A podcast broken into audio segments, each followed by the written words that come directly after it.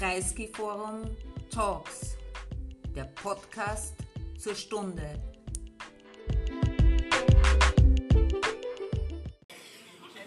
Guten Abend, meine sehr geehrten Damen und Herren. Ich darf Sie sehr herzlich begrüßen. Wieder einmal zu einer Diskussion im Bruno Kreisky Forum für internationalen Dialog. Ich äh, freue mich, dass Sie so zahlreich gekommen sind und ich begrüße Sie zu einer, was ich glaube, sehr spannenden Diskussion, die wir hier haben werden. Äh, das Thema des heutigen Abends, das wir uns vorgenommen haben zu diskutieren, ist, bezieht sich die, in erster Linie auf die OSZE, eine Organisation der europäischen Sicherheit, an der Österreich auch ein besonderes Interesse hat. Wir waren schon seinerzeit sehr engagiert in der, in dem, im Helsinki-Prozess, in der Entwicklung der KSZE, äh, OSZE, wir sind Sitzstaat, äh, die Organisation ist hier verankert. Wir haben natürlich ein massives Interesse daran, äh, was mit dieser die, die Organisation passiert und wie sie sich weiterentwickelt. Äh, die, äh, das Thema, das wir diskutieren wollen in diesem Kontext, bezieht sich natürlich auf die aktuelle Situation. Es hat sich gerade gejährt, der erste Jahrestag des russischen Angriffs auf die Ukraine, der das ganze internationale Gefüge massiv durcheinandergebracht und erschüttert hat. Äh, wir wollen überlegen, wie stehen die Chancen gibt es eine Chance, wenn überhaupt, auf einen Verhandlungsprozess? Hat der Multilateralismus in diesem Zusammenhang noch eine Berechtigung, eine, eine Chance auf, auf Verwirklichung? Äh, wie gestaltet sich die Situation äh, weiter? Äh, wir haben zwei hochkarätige Fachleute, die sich also in ihrer Karriere sowohl mit Russland als auch mit der Ukraine als auch mit der OSZE kontinuierlich beschäftigt haben. Ich begrüße sehr herzlich Martin Seidig, Herr Botschafter Martin Seidig und, und Herrn Botschafter Christian Strohheil. Es ist nahezu ein bisschen redundant, die beiden in diesem Kreis äh, vorzustellen, aber es äh, für alle Leute, die äh, vielleicht ein, ein, Video sich später noch anschauen werden und dieses nicht so vertraut sind mit, mit, unseren, mit unserer Geschichte und unseren, äh, unseren Erfahrungen, äh, empfiehlt sich doch, also das äh, noch eine, eine, eine kleine Vorstellung zu machen. Und ich beginne mit, mit Martin Seidig, der nach einem Studium in Wien, äh, Moskau und Bologna äh, 1975 ins Außenministerium eingetreten ist, seine Karriere aber im Außenministerium gelegentlich auch unterbrochen hat durch kleine Ausflüge sozusagen in die Privatwirtschaft, äh, äh die ihn auch nach Moskau geführt haben und äh, seinen Erfahrungsschatz also auf dieser Ebene äh, bereichert haben. Also Martin hat, war im Außenministerium, äh, dann, äh, wir haben eine gemeinsame Zeit verbracht in der Sektion 3 des Außenministeriums, der EU-Sektion, wo Martin auch mein Stellvertreter war und wir also wirklich große Themen damals zu bewältigen hatten. Er war dann äh, Botschafter in China, von 2007 bis 2011 mitakkreditiert in der Mongolei und in Nordkorea, äh, war dann 2012 bis 2015 ständiger Vertreter bei den Vereinten Nationen. Und, und das ist für unser Thema, Thema heute Abend vielleicht auch noch besonders interessant, von 2015 bis 2019 der Sonderbeauftragte der OSZE für die Ukraine. Hm? Äh, Christian Strohal war eigentlich durch seine ganze Laufbahn hindurch involviert mit OSZE-Fragen. Äh, er, kommt an und für sich vom Völkerrecht, äh, ein großer Menschenrechtsexperte, war deshalb auch ähm, äh, österreichischer ständiger Vertreter bei den Vereinten Nationen in Genf, wo ja Menschenrechtsfragen also insbesondere bearbeitet werden. Und er war, und das ist auch wieder eine Verbindung zur OSZE, äh, jahrelang der, der, der, Leiter des sogenannten ODIR, des äh, Office äh, for Democratic, ich habe alles aufgeschrieben, the Office for Democratic Institutions and Human Rights, ODIR, angesiedelt in Warschau, ein Büro der OSZE, das sich sehr kümmert eben um äh, demokratische, äh, demokratische Politik, Einhaltung der Menschenrechte, aber auch Wahlen und Wahlbeobachtungen und Abläufe in einem demokratischen System. Wir wollten gerne diese Diskussion beginnen mit einem kurzen aktuellen äh, Thema, weil gerade OSZE im Zusammenhang mit der Parlamentarischen Versammlung und der Teilnahme von russischen Delegierten an der Parlamentarischen Versammlung sehr durch die Medien gegangen ist. Und äh, wir gedacht haben, dass es vielleicht ganz sinnvoll ist, kurz einmal darauf, darüber zu reflektieren, was hier eigentlich los war, warum das so ein, ein, ein wie hast du gesagt, Sturm im Wasserglas gewesen ist und äh, so eine Aufregung verursacht hat und vielleicht auch äh, ein bisschen äh, zu hören von jemandem, der daran teilgenommen hat, äh, wie sich die Situation dann entwickelt hat und mit den russischen Delegierten in der Parlamentarischen Versammlung äh, sich abgespielt hat und äh, äh, ob zum Beispiel man doch also sehr äh, zumindest gehört hat auf einige der sehr kritischen Stimmen, die dann geäußert wurden. Christian, darf ich bitten, dass du vielleicht da hier das Eis brichst? Ja, erstens einmal danke sehr, danke für die netten Worte und danke für die Einladung, hier mit euch beiden äh, zu diskutieren. Dafür müsste man ja eigentlich zahlen als, als Diskutant, weil da, wir kommen ja nicht oft genug dazu und tun es gerne. Äh, der Sturm im Wasserglas war wirklich ein Sturm im Wasserglas. Äh, worum ging es?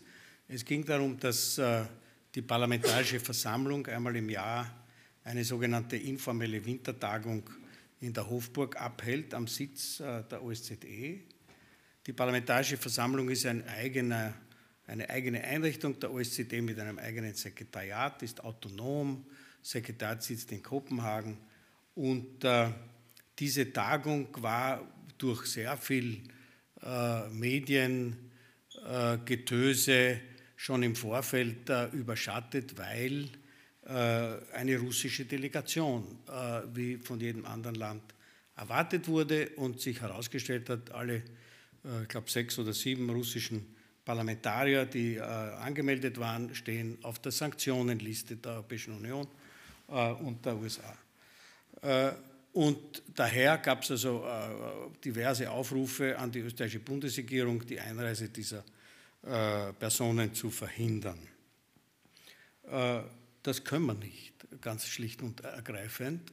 wir haben ein Amtssitzabkommen mit der OSZE, in dem klipp und klar drinsteht, dass wir den äh, Delegationen aus den Teilnehmerstaaten die Teilnahme an OSZE-Veranstaltungen äh, zu ermöglichen haben. Punkt. Das heißt, das Einzige, was wir konnten, war, die Visa so auszustellen, dass sie mit dem Ende der Sitzung auch schon wieder zu Ende waren. Das heißt, die russische Delegation musste am Freitag am Abend wieder nach Hause fahren, hat vorher noch eine Pressekonferenz gegeben, war ich nicht dabei, äh, in der russischen, äh, im russischen Compound äh, im 22. Bezirk und waren dort, glaube ich, eher beleidigt. Also haben gefunden, man hat sie nicht nett behandelt und es wurden äh, ukrainische Fahnen in die Höhe gehalten und äh, man hat sie in die letzte Reihe gesetzt und, und, und so. Also sie waren irgendwie Beleidigte und sind wieder abgezogen. Also ja, also das man kann schon verstehen, dass man noch dazu, wenn diese parlamentarische Versammlung so intelligent ist, die Konferenz, weil es immer schon so war, äh, am Jahrestag äh, der, der, russischen Invasion in der Ukraine abzuhalten, dass das die Leute aufweckt, kann man verstehen. Auch, dass da äh, sanktionierte Personen äh, da waren. Äh, nur, es ist immer schon eine Organisation für nicht like-minded Leute gewesen. Es ist eine Organisation für äh, den Dialog zwischen Adversarien und nicht zwischen Freunden. Punkt eins. Punkt zwei, äh, die haben natürlich eine sehr klare Unisono-Message von allen anderen gehört, äh, was die Welt äh, über diesen Krieg denkt. Äh, und Punkt drei, es hat parallel dazu stattgefunden ein Sonderministerrat der OSZE mit äh, fast allen Außenministern, zumindest virtuell, präsent. Der Rudi hat mitgezählt und sagt mir danke sehr, 40.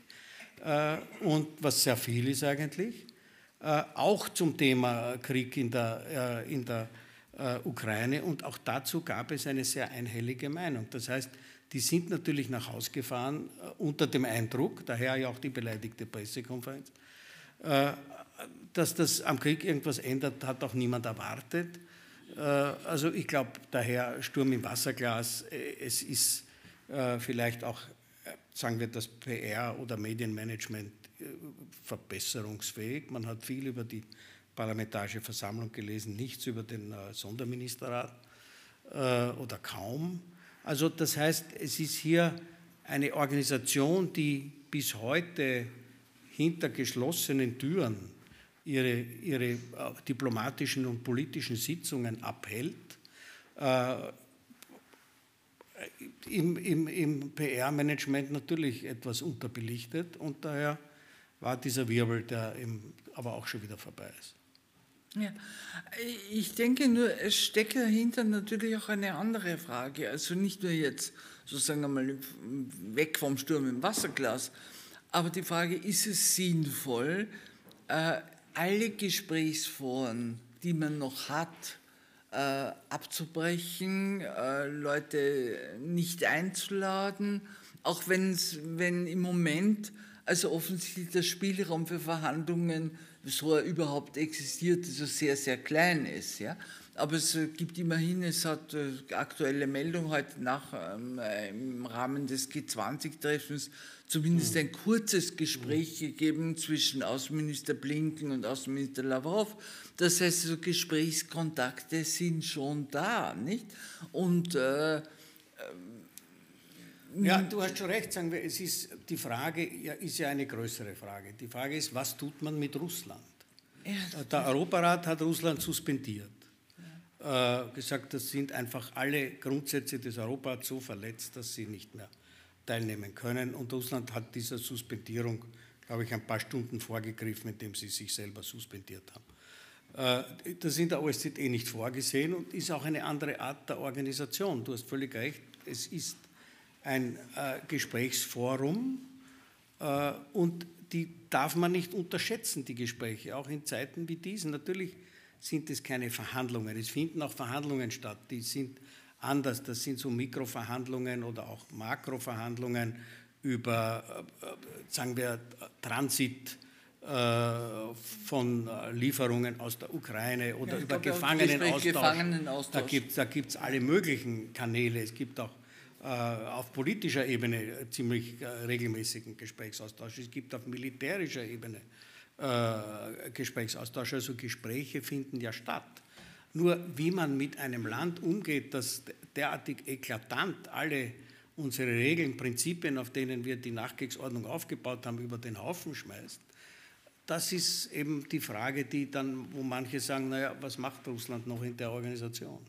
Ja, genau. Aber wir werden die Organisation brauchen, auch für den Tag danach. Also da Natürlich. kommen wir ja auch noch dazu vielleicht. Martin, aus deiner Russland-Erfahrung, was ist deine Meinung dazu? Vielleicht äh, sagen aus meiner unmittelbaren Erfahrung.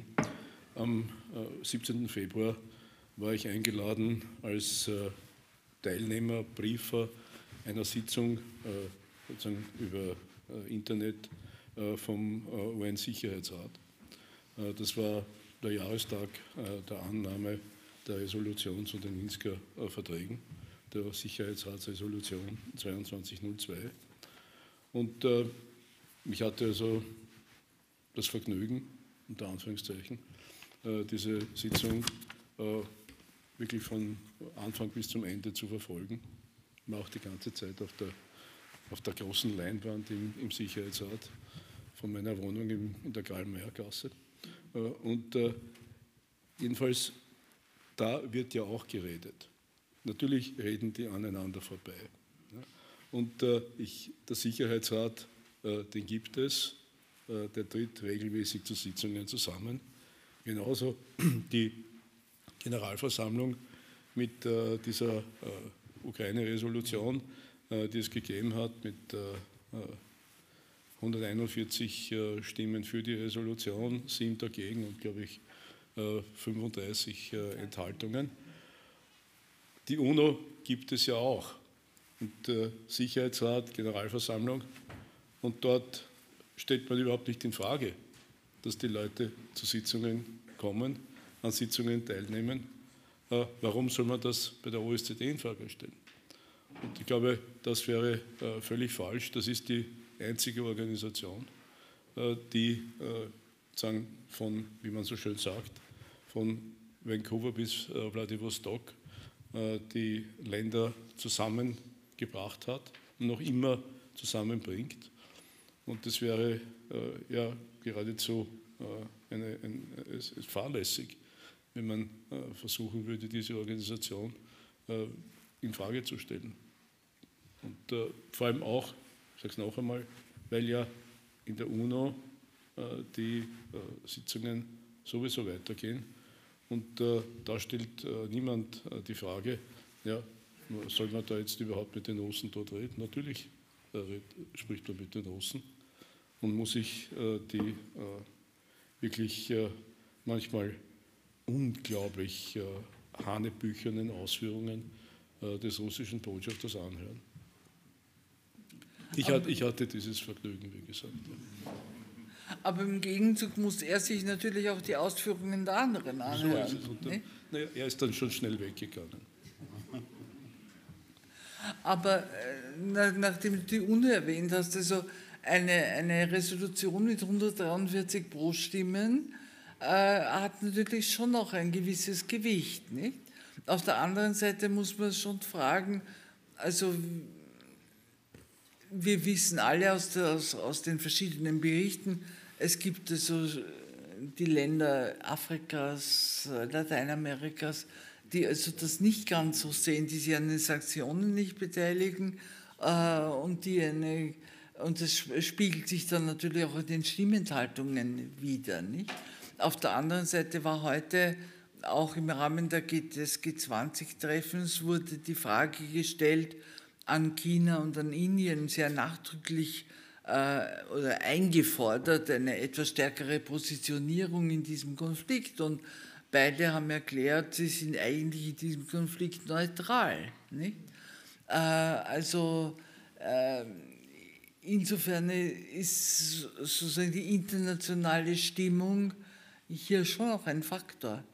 Ja, du, du, hast, du, hast, völlig recht und äh, vor allem muss man sich sehr genau anschauen, äh, dieses äh, Resultat der Abstimmung äh, und äh, insbesondere äh, das Votum der afrikanischen Staaten.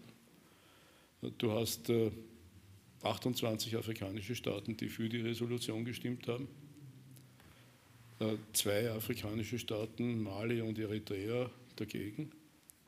15 afrikanische Staaten haben sich enthalten. Darunter äh, solche wichtigen Staaten wie auch äh, Südafrika, äh, Algerien äh, und äh, sieben afrikanische Staaten haben nicht teilgenommen. Also die sind gar nicht zum Votum hingegangen, unter anderem Senegal, und äh, auch äh, Tansania. Und äh, ja, es ist, wenn du dann sozusagen zusammenrechnest, die 28 auf der einen Seite und die anderen, dann sind das 24 andere. Du hast also tatsächlich eine Situation in Afrika, die profunderer Analysen bedarf. Und das hast du auf keinem anderen Kontinent. Und äh, eine, solche, eine solche Situation. In äh, Lateinamerika, äh, du hattest also unter den Nein, unter den Nein-Stimmen hattest du Nicaragua. Auch das ist etwas über, der, über, über, sich Gedanken machen soll, wohin hat sich dieses Land entwickelt. Es ist einfach eine Katastrophe.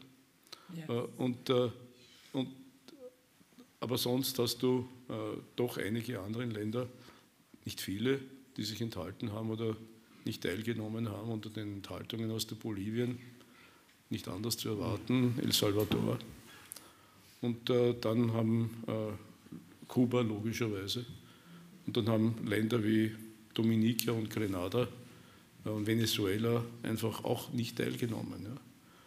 Also das ist im Vergleich zu Afrika nicht so viel, aber ist, äh, jedenfalls muss man darüber nachdenken. Und wenn man dann äh, bei den asiatischen Staaten sieht, wer sich enthalten hat, China, Indien, Pakistan, Bangladesch, äh, Iran, äh, dann denkt man sich schon, was steht denn da eigentlich dahinter?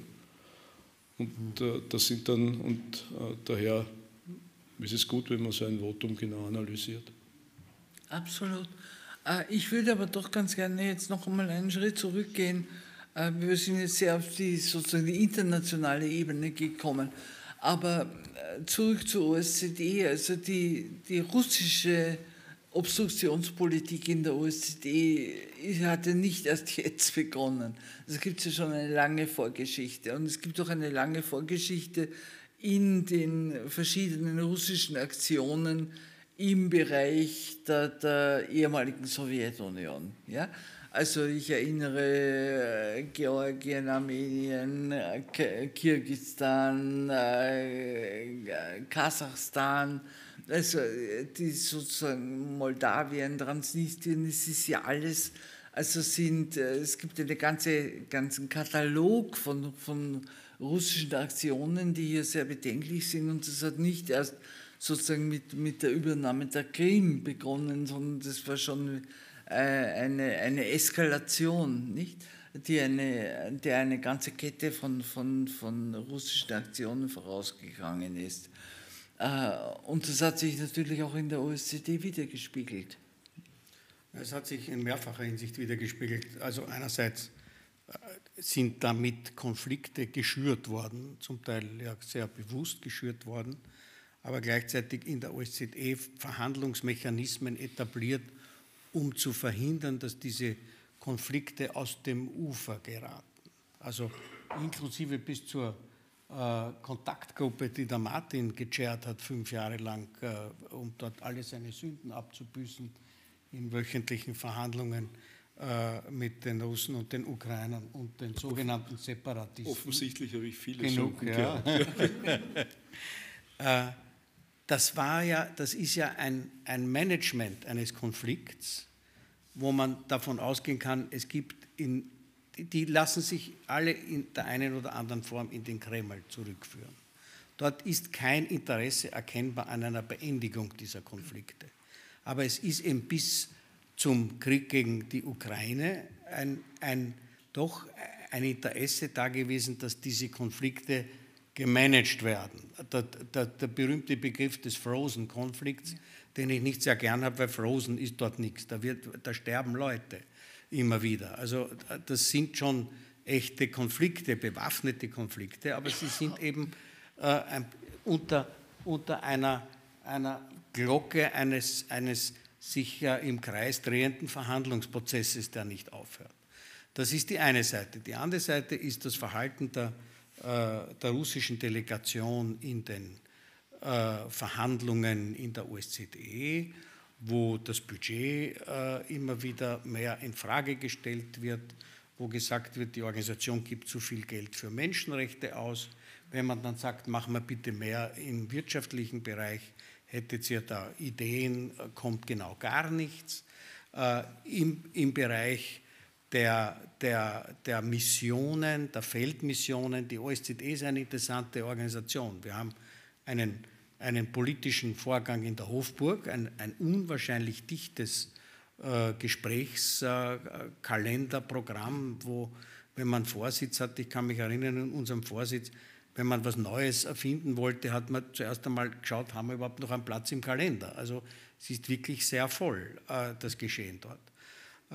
Und in diesem Geschehen geht es natürlich um Gespräche, um Gespräche auch im politisch-militärischen Bereich, um vertrauensbildende Maßnahmen, um Kontakte zwischen äh, Offizieren äh, von den 57 Mitgliedstaaten, aber auch um den Dialog mit dem Mittelmeer und den Dialog mit Partnern in Asien. Also es ist ein breiter äh, Dialogvorgang. Dazu gibt es aber natürlich auch Verhandlungen über konkrete Beschlüsse, die notwendig sind. Banales Beispiel, Budget. Die Organisation hat seit dem Jahr 22 kein Budget, weil das von Russland verhindert wird. Das heißt nicht, dass es kein Geld gibt, das heißt nur, es gibt ein Budget, das das Budget des Jahres 21 wird in Zwölftelportionen äh, fortgeführt, äh, was fürs Planen ein bisschen schwierig ist, äh, fürs Personal auch nicht angenehm. Das dritte aber sind dann die Feldmissionen und die Institutionen. Wir haben ein, über ein Dutzend Feldmissionen von klein bis groß am ganzen Balkan, in Zentralasien, in Moldawien, äh, die sehr konkrete äh, Arbeit wirklich down to earth äh, mit der jeweiligen Gesellschaft, nicht nur mit der Politik, sondern auch mit der Zivilgesellschaft machen. Und dann gibt es die Institutionen, den Hochkommissar für nationale Minderheiten, der äh, hinter den Kulissen versucht, Minderheitenprobleme zu entschärfen, bevor sie scharf werden. Das äh, von dir schon erwähnte ODIR, das im Jahr 2000 Wahlbeobachter herumschickt äh, und sonst auch recht viel mit der Zivilgesellschaft im, im, im Demokratieförderungs- und Menschenrechtsbereich arbeitet und den Vertreter für Medien hier in Wien, die also immer wieder versuchen, gegen diesen ständigen Druck gegen äh, Journalismus, der ja nicht nur in Russland, sondern auch in anderen Ländern immer stärker wird, gegen einzelne Journalisten aufzutreten. Also hier ist eine breite Palette an Aktivitäten und nicht alle werden von Russland behindert. Also es gibt kein Budget, aber es gibt ein Geld, es gibt ein Riesenprogramm für die Ukraine, ein Unterstützungsprogramm, weil die Mission geschlossen werden musste äh, durch äh, russische durch ein russisches Veto, ist eine Konsensorganisation. Äh, aber die anderen Feldmissionen sind unbeschadet weiter verlängert worden. Also das heißt, Russland hat hier eine, eine differenzierte Art, schwierig zu sein, aber nicht total unmöglich. Äh, und daher, Gott sei Dank, kann auch die Organisation in vielen Bereichen relativ normal weiterarbeiten. Aber das ist natürlich an und für sich ein positives Signal, ja. nicht? Dass Sie äh, sozusagen zwar äh, Schwierigkeiten machen, die, sie, die äh, Organisation in gewissen Bereichen auch blockieren, aber die Türen nicht ganz zumachen, nicht? Sondern auch also ein Fenster offen lassen, ja. das vielleicht in Zukunft noch äh, ähm, bedeutend ja. sein wird. Absolut. Martin, äh, deine, deine Erfahrungen aus der Kontaktgruppe und Sonderbeauftragter der OSZE. Es muss ja eine sehr der, der spannende und der, aufregende Zeit gewesen sein. Der Christian hat gerade vorher gesagt, ich habe alle meine Sünden abgebüßt äh, und das für viereinhalb Jahre. Äh, es war sicherlich die schwierigste Tätigkeit, die ich überhaupt je hatte.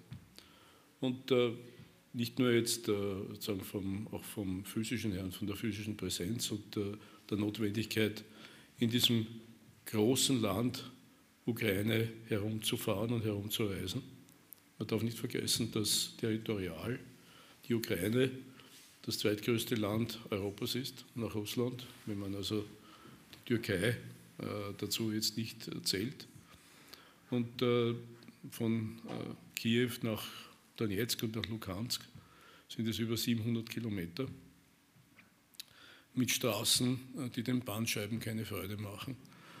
Und äh, daher äh, ist das äh, tatsächlich eine, eine mühsame Zeit gewesen, plus die Verhandlungen selber. Denn äh, sie waren zwar nicht wöchentlich, aber zweimal im Monat. Und äh, das ist alles auf Russisch abgelaufen. Und meine Verhandlungsgegenüber waren äh, auf der äh, ukrainischen Seite der ehemalige Präsident Kutschma und auf der russischen Seite der ehemalige Parlamentspräsident und ehemalige Innenminister Grislov. Und in der Mitte sitzt ein österreichischer Diplomat. Ja, da muss man also schon sich bemühen, dass die beiden Herren diesen Österreicher respektieren. Und, äh, und das, gelungen, ja. Ja. Das ist eben die harte Arbeit gewesen. Ja. Und genau das, äh, was du gesagt hast, mit den Sünden abbüßen. Und äh, denn, äh, das, war eine, das war eine echte Herausforderung. Ja. Und äh, auch wirklich sprachlicher Art, das muss ich hier schon auch sagen. Ja. Äh, denn du musst dann schon äh, fit sein und Russisch halbwegs gut können, um mit denen dann mithalten zu können. Und das, das, war, eine, das war ein, wirklich in jeder Weise eine Herausforderung. Ich hatte ein sehr gutes Team ein äh, internationales Team, hatte auch einen äh, hervorragenden österreichischen Militärberater, Manfred Stacher, der jetzt äh, unser Militärattaché in, in Kiew ist. Ein phänomenaler Mann. Und dann einen Litauer, einen Deutschen und einen Franzosen, aus der, der aus dem Europäischen Auswärtigen Dienst kommt. Und äh, das war ein sehr, sehr gutes Team. Und äh, ich war, die alle äh, sehr gut Russisch konnten. Und äh, wo, äh, das war schon äh, wichtig, dass man hier wirklich, ja, wie man so schön sagen kann, auf Österreichisch, dass man da auf Zack war.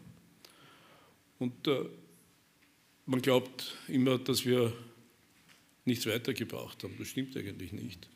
Wir hatten sehr wohl Abkommen ausverhandelt, vor allem im militärischen Bereich, äh, Truppenentflechtung, äh, Entminung, äh, Abzug der Waffen. Nur, die wurden dann nicht umgesetzt.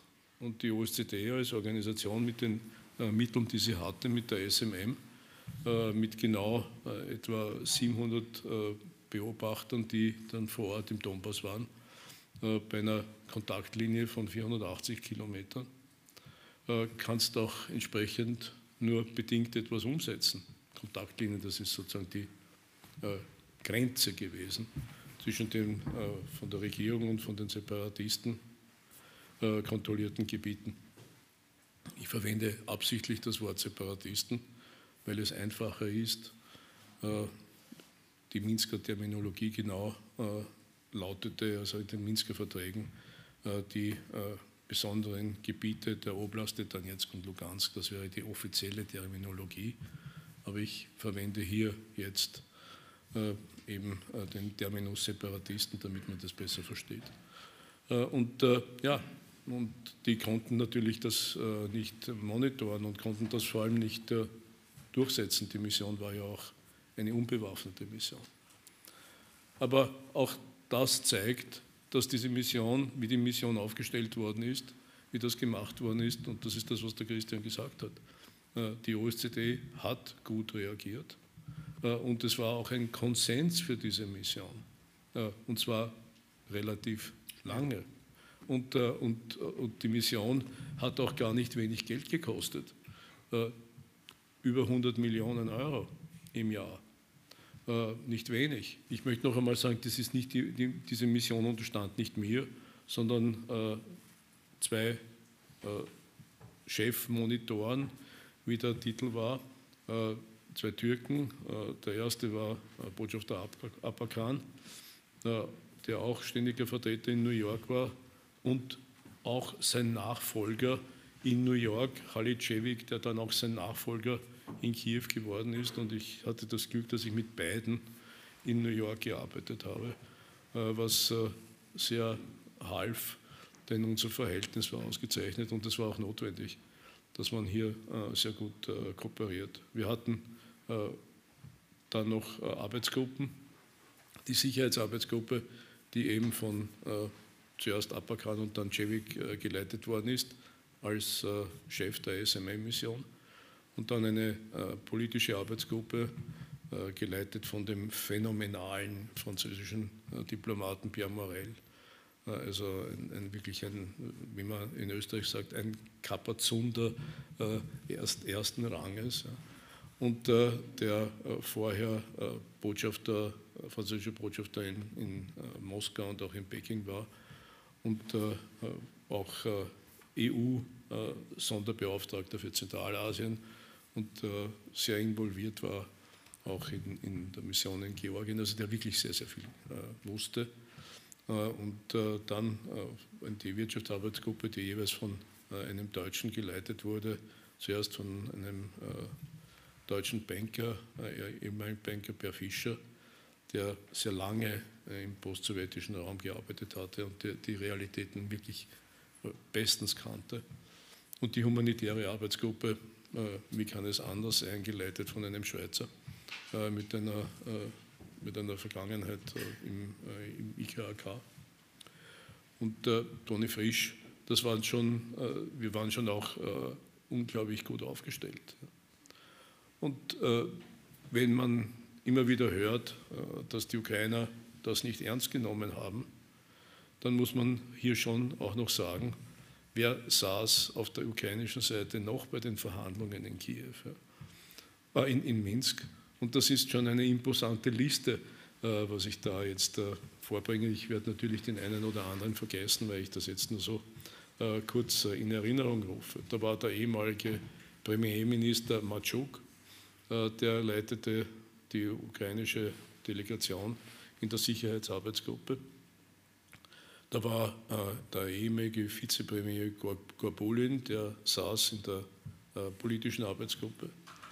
Äh, dann war die äh, stellvertretende Parlamentspräsidentin Geraschenko, die in der äh, humanitären Arbeitsgruppe saß, also Vorsitzende, stellvertretende Vorsitzende der RADA, und mit ihr der legendär berüchtigte Viktor Medvedchuk, der jetzt also ausgetauscht wurde und der, der, der Taufpate äh, der Medvedchuk-Tochter äh, ist, ist Putin selbst. Äh, und der saß für die Ukraine in der humanitären Arbeitsgruppe und hat die und, hat, und war besonders, im, Besonderen zuständig für den Austausch von Gefangenen.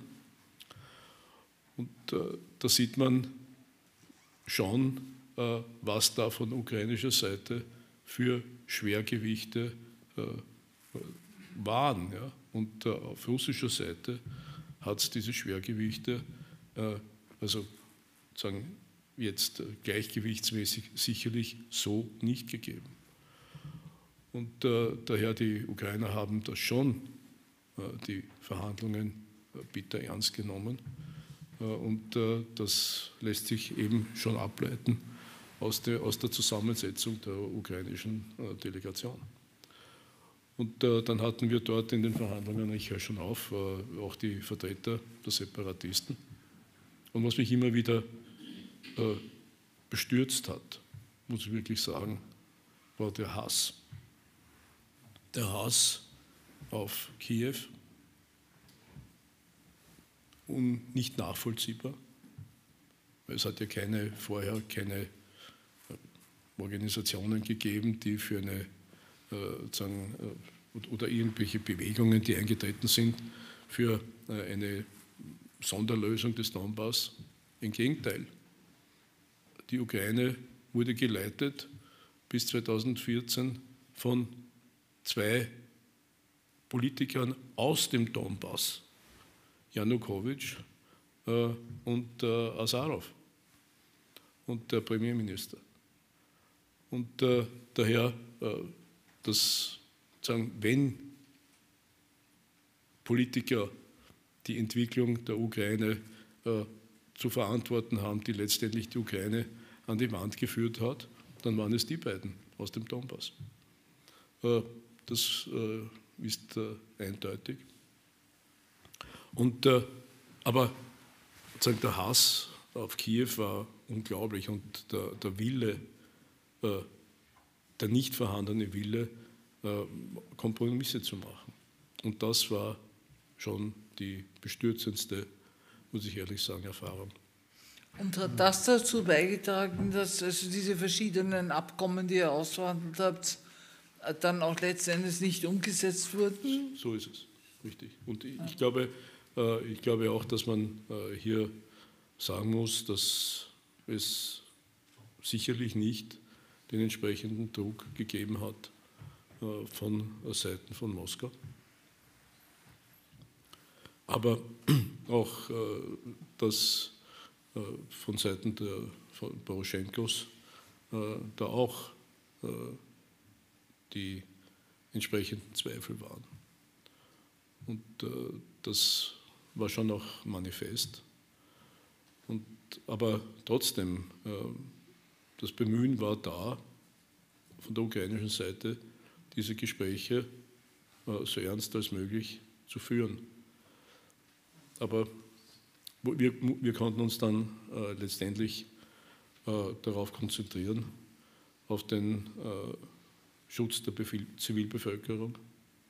Und wenn wir etwas erreicht haben, dann tatsächlich, dass die Zahlen der zivilen Opfer wirklich drastisch über die Zeit zurückgegangen sind und dass wir es geschafft haben, dass auch äh, tatsächlich äh, immer wieder ein Waffenstillstand zustande gekommen ist. Und äh, worauf ich letztendlich stolz war, dass 2019 das erste Jahr war, in dem konfliktbedingt kein Kind das Leben verloren hat. Und das war ja meistens aufgrund von Minen.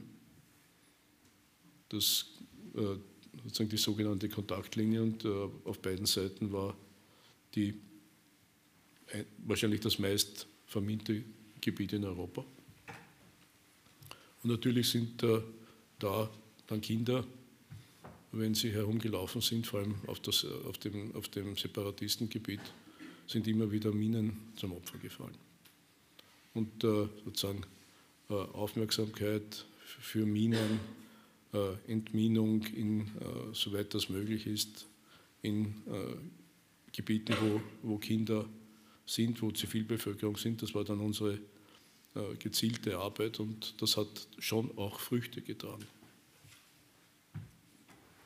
Wir reden hier von den Jahren 17, 18, 19. Ja, von, ja. Von, von das hat sich ja jetzt also die Situation auf eine dramatisch zugespitzt ja, und das Ausmaß der Zerstörung und das Ausmaß an richtig. Menschenleben auf beiden Seiten äh, aber ist ja astronomisch. aber wenn ich noch etwas dazufügen darf, damit, ich nicht, also, damit das nicht so ausschaut, als ob ich gerade meine Zeit so rosa äh, darstelle. Ja. Meine Nachfolgerin, eine Schweizer Diplomatin, Heidi Grau, äh, hat dann im Juli 2020 äh, den äh, längst anhaltenden Waffenstillstand ausgehandelt, der tatsächlich eingehalten wurde. Mag sein, dass das ein, ein Covid-bedingter Waffenstillstand war, wo beide Seiten kein Interesse hatten, dass auch noch Soldaten die Krankenbetten belegen, wo sie ohnehin andere Sorgen hatten in den Spitälern. Äh, aber das hat jedenfalls gehalten. Und äh, das hat äh, über Monate gehalten, tatsächlich, und zwar ohne tatsächliche Kampfhandlungen. Und das, was ich bis heute nicht verstehe, ist, warum die Seiten sozusagen dieses Momentum nicht aufgenommen haben. Und aus dem heraus, dass sie ja gezeigt haben, dass, es ein, dass ein Waffenstillstand möglich ist. Von dem heraus her hätte man eigentlich zu einer anderen Lösung kommen sollen. Und was ist passiert? Äh, Putin schrieb seine Artikel, äh, Medvedev unterstützte ihn und das Ganze ist in eine andere Richtung gelaufen. Äh, bis heute eigentlich wirklich unverständlich. Sie, sie hatten es anders gekonnt. Wir hatten im Herbst hier einen Vortrag von einer sehr bedeutenden englischen Historikerin, Margaret Macmillan, die ein Buch geschrieben hat, auch vor kurzem über den Krieg äh, und sich äh, intensiv beschäftigt hat mit der Dynamik des Kriegs durch die Jahrhunderte und so weiter. Und die äh, in ihren sozusagen kurz zusammengefasst Schlussfolgerungen festgehalten, dass in dem Moment, wo du dich auf einen Krieg einlässt, der seine eigene Dynamik entwickelt, die sich dann einer politischen Steuerung auch weitgehend entzieht dass niemand, der einen Krieg beginnt, daran denkt, dass er diesen Krieg auch beenden muss. Und dass drittens jeder Krieg der jüngeren Vergangenheit völlig anders geendet hat als äh, den Erwartungen der, derer, äh, die, die ihn begonnen haben, äh, nicht entsprochen hat. Das heißt, äh, also wir sind jetzt in einer Situation, wo die Kampfhandlungen ein Ausmaß angenommen haben, die Zerstörung auf beiden Seiten gigantisch ist. Ruinenstädte, Verlust an Menschenleben. Heute Nachmittag kam die, die Meldung herein, dass Bachmut angeblich gefallen ist und äh, von den Russ russischen Soldaten eingenommen wurde. Äh, das heißt, es stellt sich hier jetzt schon die Frage, äh, wie geht das weiter? Ist, kommen wir in eine militärische Pattsituation? Wird, wird Russland sozusagen alles aufbieten, um so eine Pattsituation zu vermeiden? Es gibt angeblich so äh, Aufträge an die russische Rüstungsindustrie, äh, 24 Stunden durchzuarbeiten, einfach um Munition und Waffen zu erzeugen. Äh, es wird äh, rekrutiert, angeblich 300.000 zusätzliche äh, einsatzfähige Soldaten. Das gleiche natürlich auch auf der ukrainischen Seite, das Verlangen nach immer mehr, immer mehr höher entwickelten Waffensystemen. Das heißt also, in, in, in was für eine Situation geraten wir da hinein? Und äh, gibt es dann irgendwo überhaupt noch ein Momentum, das sich abzeichnet? Für, oder wann ist dieses Momentum, wann würde dieses, dieses Momentum gegeben sein, um irgendwann wieder Waffenstillstand, Verhandlungen und so weiter aufzunehmen? Ich glaube, ich war, ich war im Februar vorigen Jahres in Moskau, Mitte Februar, und bin äh, also am 15. Februar nach Wien äh, zurückgekommen und bin mit der Überzeugung zurückgekommen, dass es zu keinem Krieg kommen wird. Daher, wenn ich jetzt auf deine Frage eine Prognose abgebe, mit der, äh, mit der eigenen Erfahrung, die ich selber habe, dann wäre das absolut fahrlässig. Ich glaube, das muss man äh, wirklich sein lassen. Und äh, ich jedenfalls weiß, dass ich in der Hinsicht keine Prognosen mehr abgebe. Und ich bitte das Publikum, das auch zu verstehen. Äh, das ist nicht vernünftig. Jedenfalls derzeit gibt es keine Anzeichen dafür, dass die Seiten bereit sind, dahin zu gehen. Und auch, man muss auch sich vorstellen, äh, wo das Ganze denn hinführen würde. Die, ich, du, du möchtest auch noch was sagen, ich glaube, die, es hat Verhandlungen im Frühjahr vorigen Jahres gegeben, aufgrund eines äh, äh, sehr die ukrainische Bewegungsfreiheit einschränkenden russischen Vertragsentwurfs. Und äh, die Verhandlungen sind, soweit ich das weiß, letztendlich daran gescheitert, weil nicht ganz klar, weil einfach keine Einigung erzielt werden konnte über die Garantien für die Ukraine, die Sicherheitsgarantien für die Ukraine. Die Sicherheitsgarantien, die die Ukraine bekommen hat 2000, äh, 1994, als sie als dritter Atomstaat der Erde äh, ihr Atomarsenal nach Russland übergab und von Nummer drei auf null absank. Und dafür das Budapester Memorandum bekam, das nicht einmal von irgendjemandem ratifiziert wurde. Daher das, diese Erfahrung möchte die Ukraine nicht noch einmal machen. Und äh, das ist auch jetzt der Punkt. Und wenn wir auf der Basis der Erfahrung, die wir hatten mit der OSZE, ich habe das erwähnt mit der SMM, 700 äh, Leute auf beider Seiten der Kontaktlinie, Beobachter, nicht, nicht, nicht wirklich brüllend viel. Und wenn man jetzt erwartet, dass die UNO dann vielleicht Einstiege, Einstiege. Äh, und eine, eine Peace Building oder äh, Mission dort äh, brächte, dann muss man sich vorstellen, die Länge der Grenzen. Denn so eine Mission müsste dann auch Belarus umfassen, die bilaterale, die existierende bilaterale Grenze Ukraine-Russland, plus dem, was jetzt noch dazugekommen ist mit den von Russland annektierten Gebieten. Das sind äh, mehr als 3000 Kilometer.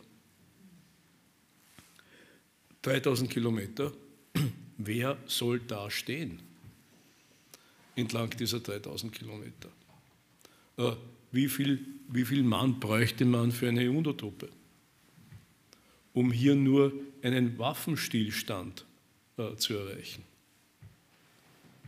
Und äh, wenn, man, wenn man da eine, ich sage das ganz offen und ganz klar, eine Milchmädchenrechnung macht, eine Milchmädchenrechnung, und das ist natürlich irrsinnig gefährlich und hier darf man auch nicht dazu äh, zitiert werden, aber unter 45.000 bis 50.000 Mann keine Chance.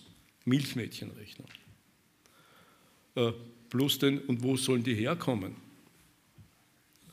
Ohne eine wirklich unheimlich starke militärische Involvierung Chinas und Indiens sind diese Truppen nicht aufzustellen. Mit ein paar hundert Mandeln aus Österreich. Äh, und äh, wo wir ja selber kaum mehr jemanden haben. Äh, und daher, und wir die Leute sogar vom Golan abgezogen haben. Und dann dorthin. Daher, das, ist, das muss man sich einmal vorstellen.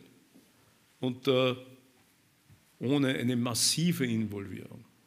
Und haben die Inder und die Chinesen in der letzten Zeit gegenüber der Ukraine eine wirklich vertrauensbildende Politik gehabt.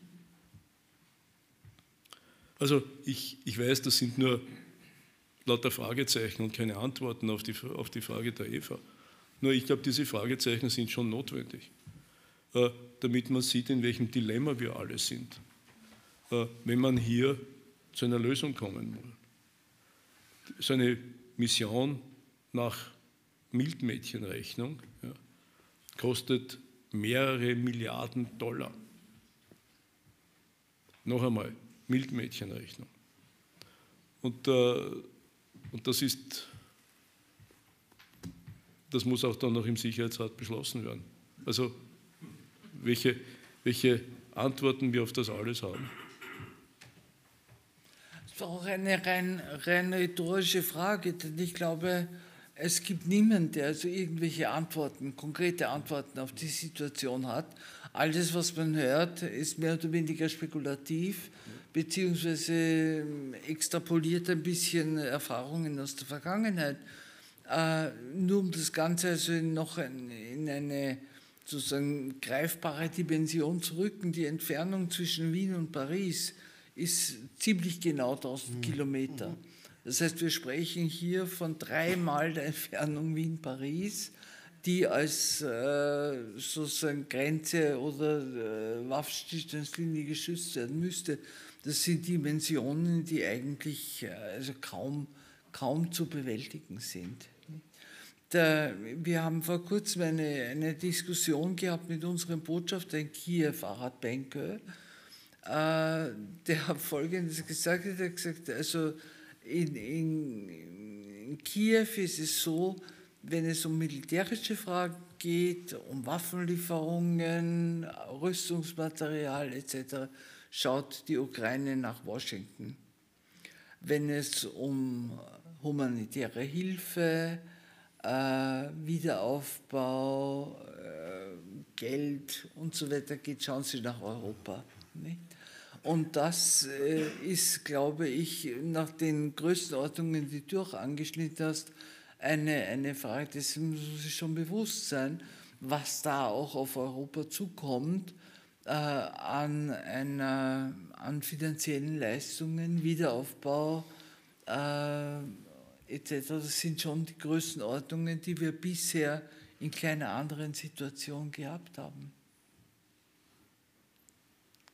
Christian. Wir sind in einer großen Tragödie und noch lange nicht am Ende. Das ist, glaube ich, keine Frage. Und äh, natürlich ist die banale Antwort auf der, der Krieg ist zu Ende, wenn der Herr Putin sagt, wir gehen nach Hause. Das wird nicht stattfinden. Es gibt mehr und mehr Stimmen, die sagen, das Interesse des Herrn Putin ist die Aufrechterhaltung des Kriegs, nicht das Gewinnen des Krieges, sondern dass es Krieg gibt. Wenn das der Fall ist, dann haben wir eine lange Strecke vor uns, unter Umständen an, an äh, nicht nur Zerstörung in der Ukraine, sondern Auswirkungen, meine, das darf man auch nicht übersehen, bei aller äh, sozusagen Differenzierung des Stimmverhaltens in, in, in der Generalversammlung. Dieser Krieg hat globale Auswirkungen. Natürlich. Äh, nicht nur wegen der Disruption in wirtschaftlicher und politischer Hinsicht, sondern eben auch, weil es so, ein, so eine Attacke ist auf das regelbasierte System, das wir seit 75 Jahren äh, sehr erfolgreich äh, zu mehr Sicherheit und mehr Wohlstand auf der ganzen Welt äh, geführt hat. Und das ist auch eine bewusste Attacke auf dieses System, weil es sich vom russischen politischen Geschäftsmodell unangenehm positiv unterscheidet, wenn man das so sagen kann. Und daher ist es sehr schwer, auch ohne Vorhersagen machen zu wollen, sich auch nur vorzustellen, wie man äh, aus, dieser, aus dieser Tragödie wieder herauskommen kann. Ja, er hat äh, gestern in einer Fernsehansprache äh, gesagt, äh, die Erreichung des Kriegsziels, was immer das ist, genießt oberste Priorität. Nicht? Äh, jetzt das Kriegsziel hat sich also auch im, im Laufe der Zeit jetzt also mehrfach geändert. Mhm. Nicht? Es begann also mit dem Kampf gegen den Faschismus etc. und Schutz der Bevölkerung im Donbass und so weiter. Äh, jetzt, ist, ich glaube, dass du ein, ein ganz gutes äh, Argument hier hast, dass die Aufrechterhaltung der, der, des Kriegs, die, der Krieg als solches, vielleicht eines dieser Kriegsziele ist. Ich hoffe, ich irre mich, ja. ja. ja. Das schaut, schaut nicht danach aus. Äh, ich würde noch gerne einen anderen Punkt aufgreifen, den du jetzt auch gerade angeschnitten hast, weil das Ganze natürlich eine globale Dimension hat, nicht diese ganze Tragödie. Das heißt also, die, der Angriff, äh, der ein, ein, ein, Teil auch des russischen Narrativs ist, das ununterbrochen propagiert wird, also es ist eine Auseinandersetzung mit dem Westen, der moralisch verkommen, korrupt, äh, äh, Angriff auf die Demokratie als ein, ein, ein, System, das nicht aufrechtzuerhalten ist und so weiter, äh, wo dieses Narrativ ja ständig propagiert wird. Nicht? Dazwischen, dazu kommt äh, sozusagen jetzt die Aktionen Chinas, auch auf der internationalen Ebene. Und die, äh, wenn man sich anschaut, die Besuchsdiplomatie, die also von China jetzt, äh, auch von, von Xi selbst äh, gepflegt wurde, Besuch in, in, in Russland, große Umarmungen und so weiter, dann ist das schon ein, ein Signal und ein, eine, ein direkter Angriff eigentlich auf das System, der liberalen Demokratie regelbasiert, äh, rechtsbasiert, äh, Menschenrechte etc., dass wir also die letzten 70 Jahre mühsam gemeinsam aufgebaut haben. Ja, ich meine, die Allgemeine Erklärung der Menschenrechte wird heuer 75. Und wäre der heute österreichische Hochkommissar äh, für Menschenrechte möchte das auch entsprechend äh, benutzen, um zu sagen, äh, er hat eine bemerkenswerte Rede gehalten jetzt am Montag bei der Eröffnung des Menschenrechtsrats. Äh, die Menschenrechte sind in Gefahr und müssen mehr denn je, wie man sieht, geschützt werden. Aber dass das ein Uphill-Struggle ist und dass es natürlich eben darum geht, die, diese Ordnung zu schwächen und die Errungenschaften zu schwächen, das, glaube ich, ist, dazu gibt es zu viele, die schwächen wollen. Und ich meine, der Martin war in Peking. Ich glaube, der die, die, dieser sogenannte Friedensplan, der ja kein Plan ist, äh, zeigt eigentlich nur, dass China viel mehr als früher äh, bereit ist, äh, Positionen auch deutlich und nicht nur sozusagen still und leise zu vertreten, oder?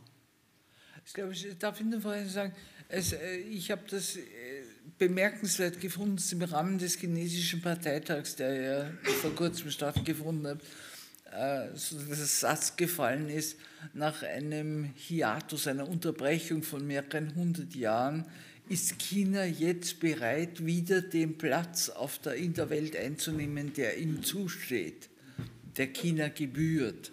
Nicht? Das ist schon eine starke Ansage. Ja, nur China hat sich äh, Covid-bedingt äh, genau von diesem Platz verabschiedet. äh, und äh, sagen wir drei Jahre lang. Äh, und äh, hat sich politisch wirklich selbst isoliert. Und sie haben das, glaube ich, wahrgenommen als ein großes Minus, dass sie sich so selber isoliert haben. Und dieser Plan ist sicherlich ein Vehikel, wieder auf der Weltbühne präsent zu sein. Und das ist ihnen, glaube ich, gelungen, unabhängig davon, was jetzt tatsächlich drinnen steht. Denn alle haben darüber geredet und äh, China war in aller Munde. Und äh, das ist, glaube ich, ein, ein, ein, wesentlicher Punkt. Wenn man sich äh, das Papier genauer anschaut, dann wundert man sich, über die, erstens einmal über die vielen Selbstverständlichkeiten. Und dann darf ich auf einen sehr wichtigen Punkt aufmerksam machen, der in den Medien, äh, glaube ich, nicht richtig wiedergegeben wurde und auch von Kommentatoren nicht richtig wiedergegeben wurde. Ja, es steht in dem Papier drinnen äh, der Begriff der territorialen Integrität, aber es steht nicht von wem? Äh, und äh, wenn man nämlich, äh, was gesagt wurde, dass, das, dass der Plan für die territoriale Integrität der Ukraine ist, das steht so nicht drinnen. Nämlich der Ukraine fehlt. Und die Russen können dann genauso sagen, die Chinesen sind für die territoriale Integrität Russlands. So wie wir es jetzt haben, plus Krim, plus annektierte Gebiete. Es wird nicht äh, differenziert. Und das ist dann, glaube ich, ein, ein sehr wesentlicher Punkt und das soll man bitte nicht missverstehen. Äh, und äh, die Chinesen werden bei, diesem, bei ihrer Wortwahl, glaube ich, äh, sozusagen jedes Wort zehnmal abgewogen haben. Zeit genug haben sie ja gehabt. Und und daher, und das ist dann herausgekommen. Daher ist es, es ist gut, wenn man dieses Papier auch mehrfach liest. Es ist keine Weltliteratur, aber es zahlt sich aus, das zu lesen und dann auch versteht, in welche Richtung das Ganze geht. Es ist ein, eine klare Ausrichtung sagen, gegen Hegemonie, also sprich, es ist eine klare auch äh, Anti-NATO-Ansage. Und äh, ich habe das schon vorher äh, zitiert äh, und habe ja erzählt über diese Sitzung im Sicherheitsrat, und die, die ich verfolgen durfte. Und da war also das Statement des chinesischen Vertreters, ist schon klar auch in diese Richtung gegangen.